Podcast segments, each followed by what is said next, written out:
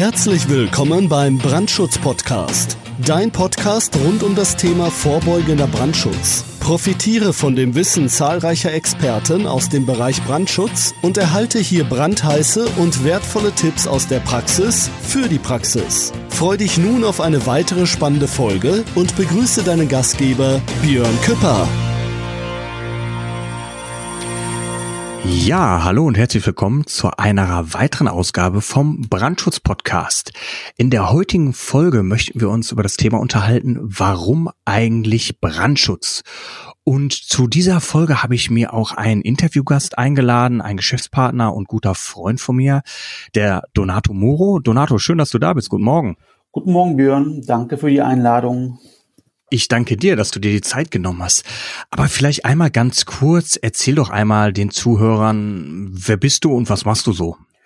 Gut, ähm, was ich so mache, also ich mache das ähnlich, das gleiche wie du, glaube ich. Ich bin auch Brandschützer, ich bin Brandschutziingenieur, bin Chemieingenieur. Diese Kombination von beiden ergibt halt sozusagen dann ein Endpaket.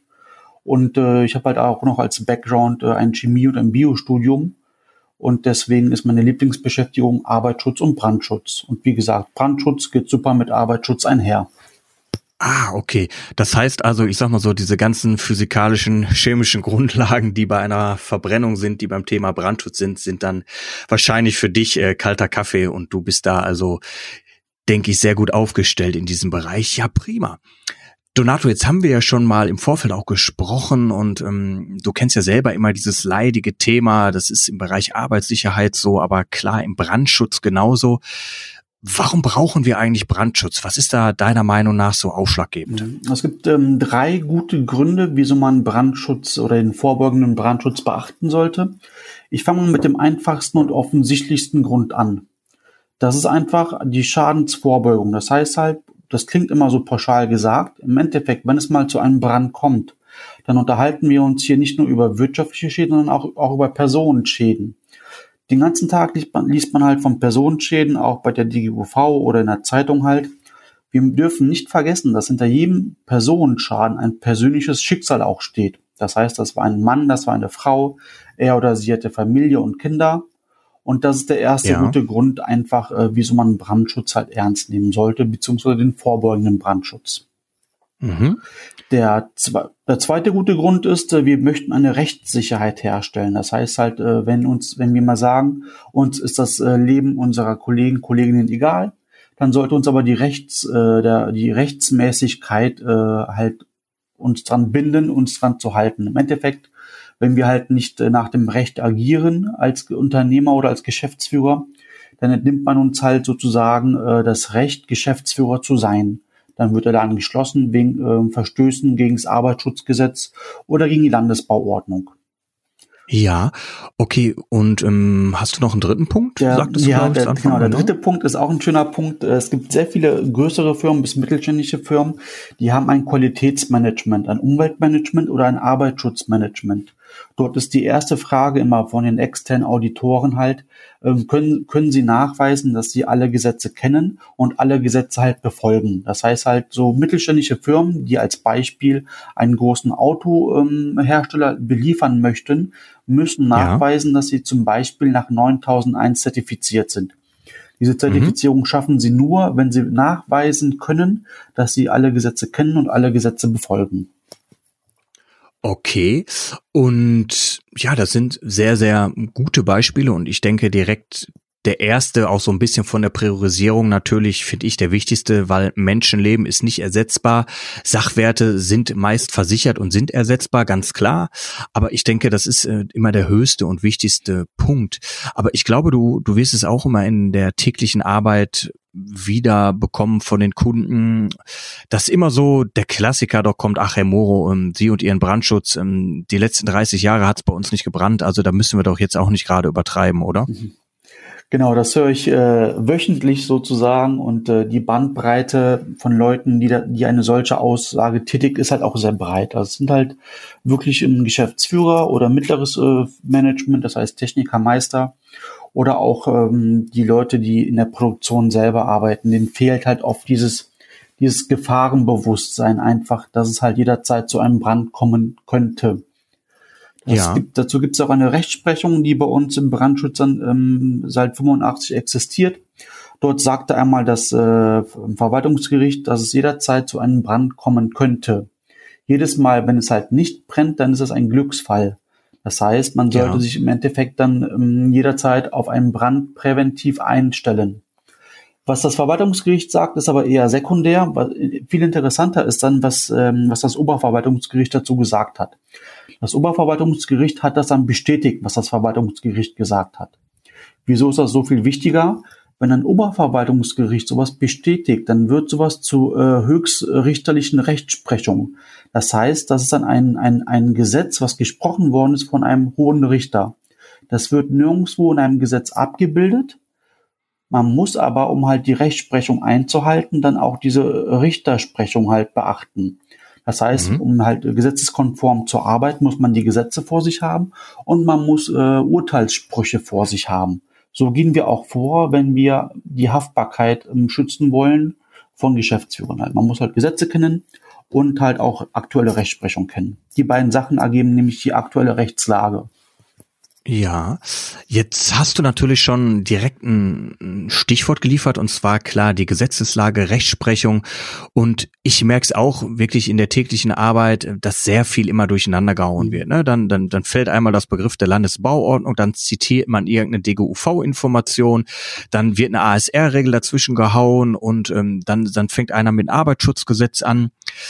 Kannst du einmal uns ganz kurz erklären, wie so ein bisschen die Gesetzeslage aufgebaut ist, so wie das im Bereich Arbeitsschutz, mhm. aber natürlich auch für den Brandschutz funktioniert. Ja, ich kann da mal kurz einen Überblick geben. Ich fange mal ganz einfach an. Wir sind äh, als Deutsche in der Europäischen Union. Das heißt, die EU gibt uns im Endeffekt einen groben Rahmen vor. Es gibt EU-Verordnungen. Wenn eine EU-Verordnung heute rauskommt, dann muss sie heute in ein Landesgesetz überführt werden. Das Pendant ist eine EU-Richtlinie Dort haben wir sozusagen mehrere Monate Zeit, um eine Richtlinie ins deutsche Gesetz umzuändern. EU-Vorgaben ja. sind immer ganz, ganz schwach formuliert. Das heißt halt, die sind weich formuliert, dass halt genügend Spielraum im einzelnen Land besteht, um das halt spezifischer in ein Gesetz zu packen. Ja. Im Endeffekt wurde das, ist es auch bei uns halt passiert. Wir haben halt geschaut, als es zur Europäischen Union kommt, dass unsere deutschen Gesetze EU-konform sind. Das sind sie auch. Als Beispiel haben wir das ähm, Arbeitsschutzgesetz. Zum Beispiel das Arbeitsschutzgesetz ist ein Bundesgesetz. Das sollte man auch unterscheiden können. Das heißt, Arbeitsschutz ist, äh, ist dann in der ganzen Bundesrepublik gleich. Ein, ja. ein, anderes Gesetz, was wir haben, ist die Landesbauordnung. Die Landesbauordnung ist halt wichtig für Bauingenieure, für Leute, die am Bau beteiligt sind, genauso wie, wie für den Brandschützer. Mhm. Das sind Landesgesetze. Das heißt halt, wenn ich Arbeitsschutz in Nordrhein-Westfalen mache, wird das derselbe Arbeitsschutz sein, wie ich ihn in Bayern machen werde. Ja. Wenn ich ein Haus baue und dort den Brandschutz betrachten möchte, dann habe ich dort zwei verschiedene Landesbauordnungen. In NRW habe ich dann andere Ansprüche an die Landesbauordnung als in Bayern dann zum Beispiel. Deswegen ja. ist Brandschutz etwas komplizierter.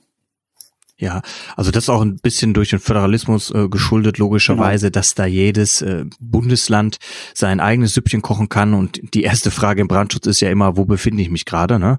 Und ähm, was für Hessen gilt, gilt nicht für Nordrhein-Westfalen und was für Nordrhein-Westfalen gilt, gilt nicht gerade vielleicht in Bayern. Richtig. Und okay, also das ist jetzt oben die Gesetzesebene, wo dann auch das, das Arbeitsschutzgesetz mhm. zum Beispiel definiert ist.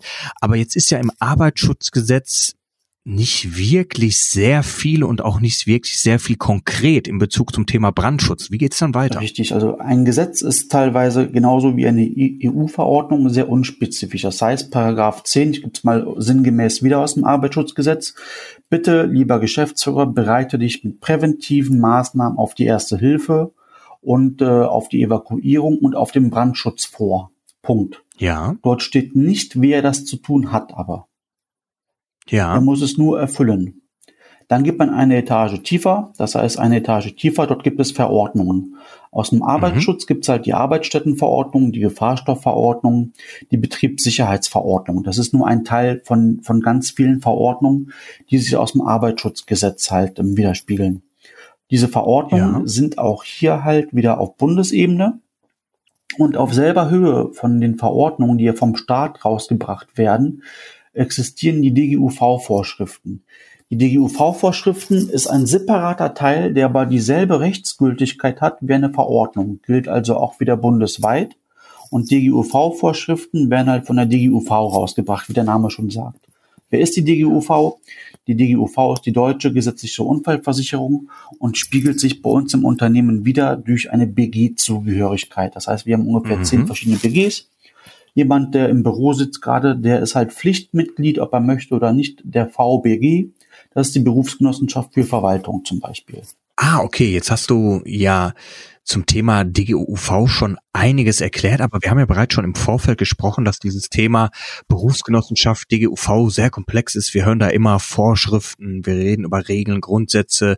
DGUV-Informationen gibt's klar auch im Bereich Brandschutz und wir wollten ja da nochmal eine extra Folge zu machen, wo wir nochmal explizit so ein bisschen die Berufsgenossenschaften erklären, was sind die und wie sind die aufgebaut und vor allem, woran habe ich mich zu richten. Jetzt hast du aber gerade ja schon angesprochen, äh, die Arbeitsstättenverordnung. Und dann wird's ja noch eine Ebene darunter, da sind wir doch in dem Bereich so technischer Regeln. Thema ASR. Und gerade im Bereich, ähm, ja, ich sag mal, äh, ähm, Brände ist ja die ASR 2.2 für uns auch sehr interessant. Kannst du uns dazu auch noch was erzählen? Ja, na klar. Die technischen Re äh, Regeln, das ist zum Beispiel die ASR, die jetzt aus der Arbeitsstättenverordnung kommt. Für viele andere Verordnungen gibt es auch technische äh, Richtlinien oder Regeln, heißen dann aber halt ähnlich oder halt anders. Dasselbe gibt es auch äh, mit DGUV-Regeln und Grundsätzen. Das heißt, alle technischen Regeln oder DGUV-Regeln und Grundsätzen erklären uns im Detail, wie wir uns an eine Verordnung oder an ein Gesetz halten können, um es zu erfüllen. Ja. Die ASR 2.2, die du jetzt angesprochen hast, das sind ja die Maßnahmen gegen Brände. Einer der ersten Sätze dieser ähm, ASR ist, diese Norm anzuwenden ist freiwillig. Mit mhm. dem freiwillig muss man aber aufpassen. Das ist so äh, gemeint, man muss sie nicht eins zu eins anwenden. Man darf auch eigene Lösungen oder eigene Ideen einbringen, um hier den Brandschutz sicherzustellen. Ja. Wenn es mal zu einem Schadensfall kommt, dann hat man damit bewiesen, dass die eigenen Maßnahmen nicht so gut sind wie die Maßnahmen wie in der ASR geregelt. Dann mhm. ist man wieder als Unternehmer voll äh, in der Haftung drin. Auch ja. wenn man sich nicht dran halten sollte an diese ASR oder an alle technischen Richtlinien, sind ja nur freiwillig, dann gibt man aber ein Haftungsrisiko einfach ein. Das heißt halt, wenn es dann mal zu einem Gerichtstermin kommt oder die Staatsanwalt kommt, dann wird halt überlegt, ist äh, der Geschäftsführer hier halt äh, fahrlässig oder grob fahrlässig oder ist das Vorsatz? Und wenn man als Geschäftsführer sagt, sagen kann, ich habe mich an alle ASRs gehalten mit Dokumentation, dann ist der Geschäftsführer nicht mehr in der Haftung. Und das ist eigentlich äh, der zweite wichtige Punkt, wieso Brandschutz äh, wegen der Rechtssicherheit eines Unternehmens. Mhm. Das heißt, dann kann man sagen, ich habe mich dran, dran gehalten, dann geht der Richter zum nächsten und guckt halt, wer ist denn dafür verantwortlich, nicht der Geschäftsführer aber. Ja, okay. Und jetzt habe ich zum Beispiel auch sehr viel Berührungspunkte natürlich mit Unternehmen und ähm, so der Klassiker ist ja immer, man, man zitiert dann irgendwas äh, oder man hört was, wenn der Unternehmer was aus der ASR 2.2 zitiert. Und ich finde, die wird immer auch von vielen falsch interpretiert und man interpretiert die ja meist zum Vorteil des Unternehmens. Als Beispiel, wir unterscheiden ja in der ASR 2.2 die normale und die erhöhte Brandgefahr eines Betriebes mhm. und es sind ja auch sehr viele Beispiele Beispiele zum Beispiel aufgelistet, welche Betriebe unter erhöhter Brandgefahr fallen. Und da stelle ich immer wieder fest, als Beispiel, wenn man mal die Ausbildung vom Brandschutzhelfer nimmt, ähm, da wird ja in der Regel von fünf Prozent gesprochen, aber nur bei normaler Brandgefahr. Das ist ja meist im Vergleich so ein, ich nenne es mal salopp Bürobetrieb. Mhm. Aber ähm, auch der Betrieb, der definitiv schwarz auf weiß unter erhöhter Brandgefahr deklariert oder dort aufgelistet wird, der nimmt sich natürlich dann auch gerne die fünf Prozent und sagt immer salopp, ach, das ist für uns auch ausreichend. Ähm, was ist so deine Erfahrung, wenn Leute mit gefährlichem Halbwissen solche, ja, ich sag mal, Vorschriften, Regeln oder auch Verordnungen lesen? Also, dann sollten wir das nochmal genau lesen. Wie du eben gesagt hast, die normale Brandlast gilt nur und ausschließlich nur für ein, für ein Verwaltungsgebäude oder Büro oder ähnliches. Das heißt, wenn wir eine Verwaltung haben, nebenan ein Lager haben und daneben eine Produktion, dann darf man die normale Brandlast nur auf das Verwaltungsgebäude an, anwenden auf die, ja. auf die Produktion und aufs Lager halt nicht. Wenn es dann mal zu einem Schadensfall kommen sollte, dann sagt der Richter, okay, Sie haben Ihre Hausaufgaben nicht gemacht als Geschäftsführer. und dann sind sie halt in, in, der, in der groben Fahrlässigkeit drin. Du bist dann voll schuldbewusst äh, oder du bist dann voll schuldfähig, weil du halt falsch interpretiert hast. Zur Not und so macht man es ja auch äh, im alten Berufsalltag. Du machst auch deine Steuererklärung nicht selbst äh, als Geschäftsleiter. Da hast du einen Steuerberater. Du, du holst ja Hilfe vom Steuerberater. Ja. Im Brandschutz musst du dir halt äh, auch die Expertise dann ins Haus holen oder dich halt beraten lassen. Mhm. Man kann nicht alles selbst machen als Geschäftsführer. Das sollte, glaube ich, klar sein. Ja, und da zählt auch wieder, ich sag mal, der alte bekannte Spruch, also Unwissenheit schützt vor Strafe nicht. Absolut. Ähm, Genau. Ähm, ich sag mal, Kölsche Sprichwort, es ist noch immer gut gegangen. Ne? Das ist ähm, da wahrscheinlich auch zutreffend. Man hat meistens in der Vergangenheit dann wahrscheinlich halt Glück gehabt. Ne? Wo kein Kläger, da kein Richter. Da ist halt nicht viel passiert, glücklicherweise. Und darauf berufen sich die meisten wahrscheinlich immer, ne? auf ihre äh, Vergangenheit. Aber ganz, ganz wichtig, was du gesagt hast, ähm, wenn man solche Sachen liest, dann sollte man sie auch richtig lesen und vor allem auch so lesen, dass es nachher am Ende des Tages auch für das Unternehmen, für den Inhaber, für den Geschäftsführer natürlich rechtssicher ist. Genau. Ich, okay. Ich, ich würde gerne, gerne mal darauf eingehen, was du gesagt hast, Unwissenheitsschutz vor Strafe. Und wenn es wirklich ja, mal zu, zu einem Schadensfall kommt und man sagt dann als Beschuldeter, ich wusste nicht, dann hört der Richter auf zu recherchieren und du bist dann in der vollen, du bist dann voll schuldfähig. Also zu sagen oder zu behaupten, man hätte von einer Sache nicht gewusst, dann bist du automatisch in der groben Fahrlässigkeit. Ah, okay. Also ähm, so der Klassiker, oh Mann, das ist alles so komplex, äh, Thema Arbeitsschutz und Brandschutz, ich muss doch äh, produzieren, ich muss doch Geld verdienen, ich kann mich nicht darum kümmern. Wirklich. Also mit dieser Ausrede kommst du nicht durch. Nein, kein bisschen. Ganz im Gegenteil, man macht sogar schlimmer und man erleichtert dem Richter die Arbeit, weil dann alle Recherchearbeiten sofort abgebrochen werden. Okay. Okay, sehr interessant. Fassen wir mal einmal kurz zusammen. Es gibt hier noch so auf der unteren Ebene noch ein paar Sachen. Also du hast oben gesagt, haben wir natürlich die Europäische Union. Darunter haben wir äh, auf Bundesebene die Gesetze, dazu zum Beispiel das Arbeitsschutzgesetz. Dann haben wir darunter Verordnungen. Da haben wir eine Gefahrstoffverordnung, eine Arbeitsstättenverordnung. Darunter ist es nochmal konkretisiert in technische Regeln. Da haben wir eine ASR oder natürlich verschiedene. Dann gibt's noch eine äh, THB ABS, ähm, können wir ja auch nochmal in naher Zukunft drauf eingehen. Und dann haben wir unten ja auch noch so ein paar Sachen. Ähm, da gibt's LASI-Veröffentlichungen, da gibt's DIN-Norm, VDI-Richtlinien und im Bereich der Begehren natürlich auch nochmal DGUV-Informationen. Mhm. Kannst du das auch nochmal kurz erläutern? DIN-Norm oder VDI-Richtlinien, wenn man, das haben wir im Bau, im, im Bau, in der Baubranche ganz stark. Wenn man ja. sich einmal die Landesbauordnung anschaut, dann ist da irgendwo der Passus drin, man muss das Gebäude nach dem Stand der Technik errichten. Mhm. Jetzt ist die nächste automatische Frage, die ich mir gestellt habe damals, was heißt denn hier Stand der Technik errichten? Mit dem Stand der Technik, das heißt, wenn wir uns an eine, an eine DIN-Norm beispielsweise halten, DIN-Normen ja. werden alle fünf Jahre, alle fünf Jahre spätestens aktualisiert. Wenn wir sagen, wir bauen äh, das Gebäude oder die Lüftung nach der und der DIN-Norm, dann haben wir nachgewiesen, dass wir uns an den Stand der Technik gehalten haben. Ja. So einfach ist es eigentlich. Das heißt, wenn wir eine DIN-Norm zur Hand nehmen und sagen, wir haben nach dieser DIN-Norm gearbeitet, erfüllen wir die gesetzliche Anforderung, dass wir an dem Stand, auf dem Stand der Technik gearbeitet haben oder arbeiten.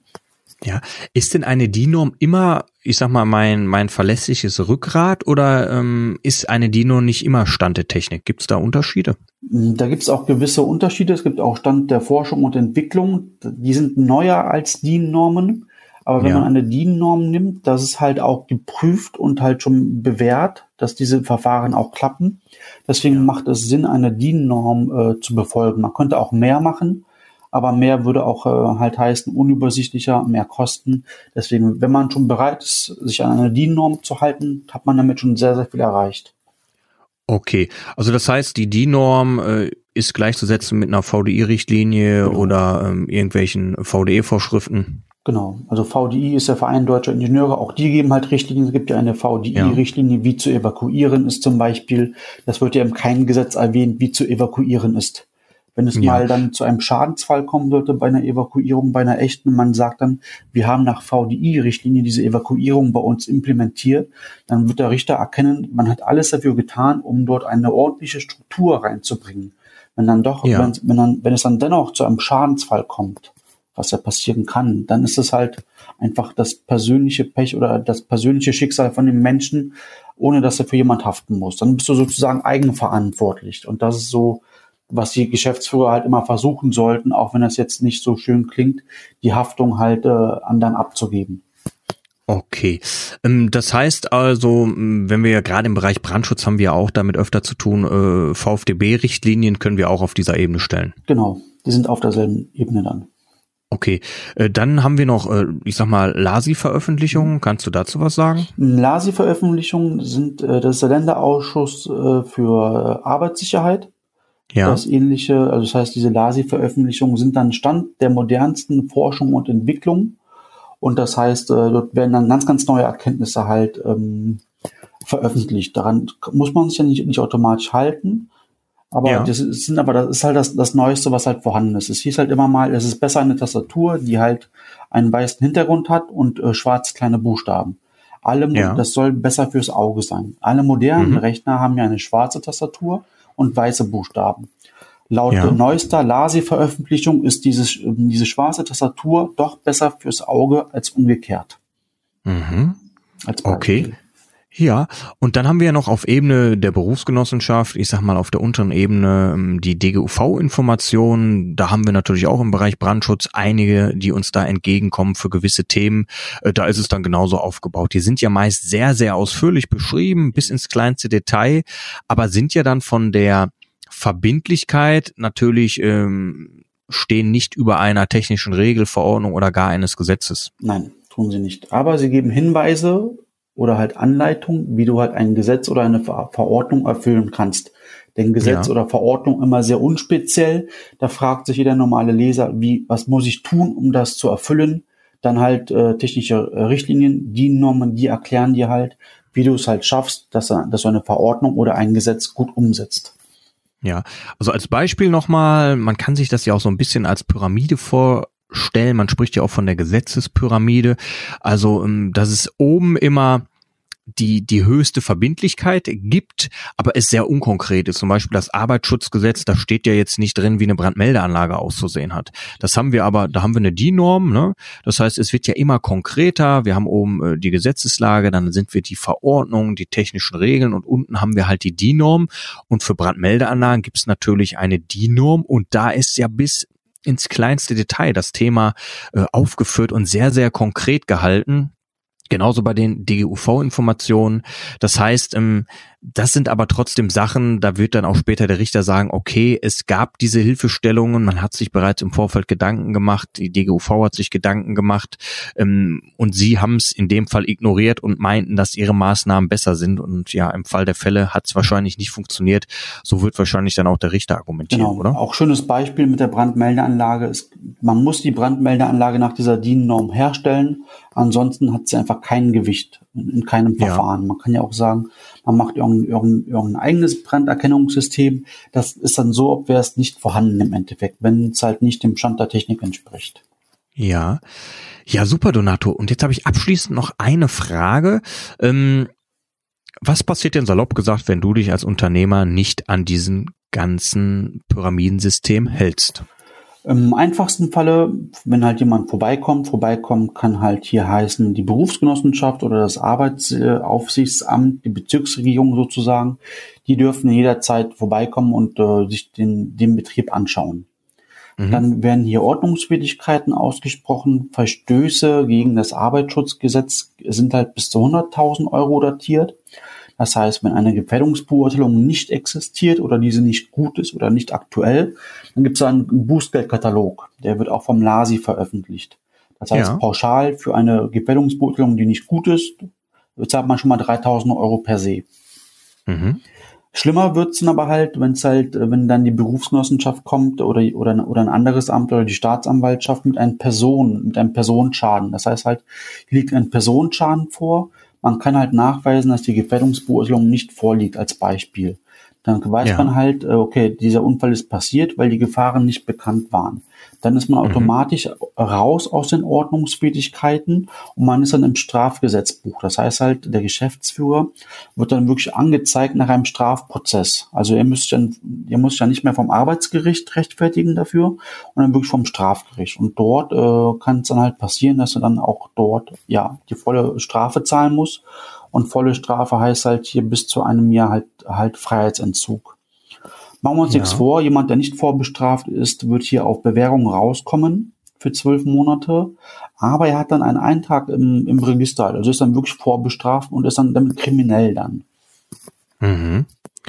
Ja klar, also ja, es ist immer, das, das kennst du selber, leidiges Thema, generell klar, äh, Arbeitsschutz, Brandschutz, weil äh, es kostet auf einer Seite auf den ersten Blick immer äh, Geld, aber es hilft natürlich auch bei, bei sehr vielen Sachen und gerade äh, im Bereich, wenn du ein Unternehmen hast, ein Betrieb, zum Beispiel ein, ein Produktionsgewerbebetrieb und das ist ja auch bekannt, dass Unternehmen, wo es gebrannt hat und zum Beispiel es zu einem Ausfall der Produktionsanlage gekommen ist, dass die meist innerhalb der ja, ersten zwei Jahre schon nach diesem Ereignis in die Insolvenz gehen mussten, weil letztendlich, wenn ich mir vorstelle, äh, viele Betriebe, die ich so betreue und da mal durchlaufe, da stehen so sehr viel komplexe äh, Maschinen drin, die ich nicht irgendwie im Online-Shop zusammenklicken kann, die am besten noch heute Abend geliefert werden. Das heißt, ne, es, es muss wahrscheinlich erstmal geklärt werden, was ist die Brandursache, dann wird es im, im besten Fall abgerissen, dann baut man es neu auf, aber auch diese Maschinen dauern oft. Ich habe mich ähm, vor ein paar Wochen noch mit einem Geschäftsführer einer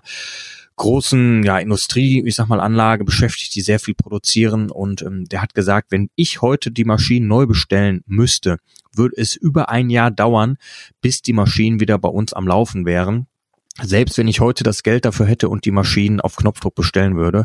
Und ich glaube, das, das verdrängen auch sehr viele Unternehmen, dass die einfach sagen, ach, es ist bei uns immer gut gegangen, das Geld können wir anders äh, sparen und setzen es nicht ein. Und ähm, wenn man mal wirklich sieht, was bei diesen Schäden nachher bei rauskommt, gehen wirklich viele Unternehmen in die Insolvenz. Da kommen wir aber wieder zu einem anderen spannenden Thema, denn wenn man einen Feuerversicherer hat oder einen Sachversicherer und man dort, ja. wenn es dann zum Schadensfall kommt, die gucken ja auch, müssen sie bezahlen und sie werden halt auch schauen, hat sich äh, mein Kunde oder der, derjenige, der die Versicherung geschlossen hat, an alle Spielregeln gehalten. Und wenn nicht, mhm. dann zahlt die Versicherung hier auch keinen Cent dann, wie typisch bei Versicherungen halt ich denke auch gerade da versucht man natürlich, ähm, was ja legitim ist, auch Punkte zu finden, wo du gegen, ich sag mal, äh, verstoßen hast. Und dieses wird man dir dann ja wahrscheinlich schwarz auf weiß unter die Nase halten und sagen, da hättest du dich mal im Vorfeld drum kümmern sollen. Und ähm, das, das, das haben wir auch ähm, damit zu tun, dass wir immer mit Leuten zu tun haben, die meistens bei uns ankommen, wenn es zu spät ist oder wenn sie wirklich mal ein blaues Auge schon haben. Und da gilt auch nochmal die, die Prämisse, dass es ja sehr sinnvoll ist, sich bereits im Vorfeld äh, Gedanken zu machen. Und auch der Bereich Arbeitsschutz und Brandschutz ist ja trotzdem finanzierbar, wenn ich überlege, was man heute so alles machen kann. Also ich finde, da gibt es in vielen Unternehmen deutlich ähm, mehr Geldverbrennungsmaschinen irgendwo, weil man sehr uneffektiv in der heutigen Zeit an vielen Sachen einfach arbeitet. Und wenn man da einfach mal nur ein bisschen dieses Geldes in die Sicherheit des Unternehmens und der Mitarbeiter stecken würde, ich glaube, da wäre uns allen ja mitgeholfen. Und die Mitarbeiter fühlen sich auch automatisch viel wohler halt und besser beschützt. Das ist ja auch eine Wertsteigerung gegenüber dem, den Mitarbeitern dann. Ja. Ja, prima, Donato. Also ich würde sagen, das ist doch schon mal sehr gut gelungen für unser erstes Interview hier gemeinsam. Aber ich merke, und ich glaube, du hast es ja auch ähm, so ein bisschen schon gemerkt, dass es viele, viele spannende Punkte gibt, gerade im Bereich Brandschutz. Aber ich glaube, vielleicht können wir auch irgendwann mal was ein bisschen im Bereich Arbeitssicherheit machen. Thema Gefährdungsbeurteilung, das, das kommt uns ja auch im Bereich Brandschutz entgegen, dass wir einfach nochmal in, in naher Zukunft nochmal ein paar spannende Folgen für die Zuhörer aufnehmen werden. Da würde ich mich freuen, wenn du einfach nochmal äh, Zeit findest, dann lade ich dich hier nochmal in die Show ein und dann können wir uns ja nochmal zu dem Thema Brandschutz und Arbeitsschutz austauschen. Sehr gerne, Björn. Alles wichtige Themen. Ich wäre auch gern dabei dann beim nächsten Mal. Alles klar, Donato. Dann würde ich sagen, bedanke ich mich vielmals bei dir, wünsche noch einen angenehmen Tag und wir hören uns in der nächsten Podcast-Folge. Tschüss. Ciao. Das war es auch schon wieder für heute beim Brandschutz-Podcast. Wenn dir diese Show gefällt, dann abonniere uns doch einfach, damit du keine weitere Folge mehr verpasst. Und sag ruhig allen anderen Bescheid, die auch noch von diesem brandheißen Wissen profitieren könnten. Bis bald!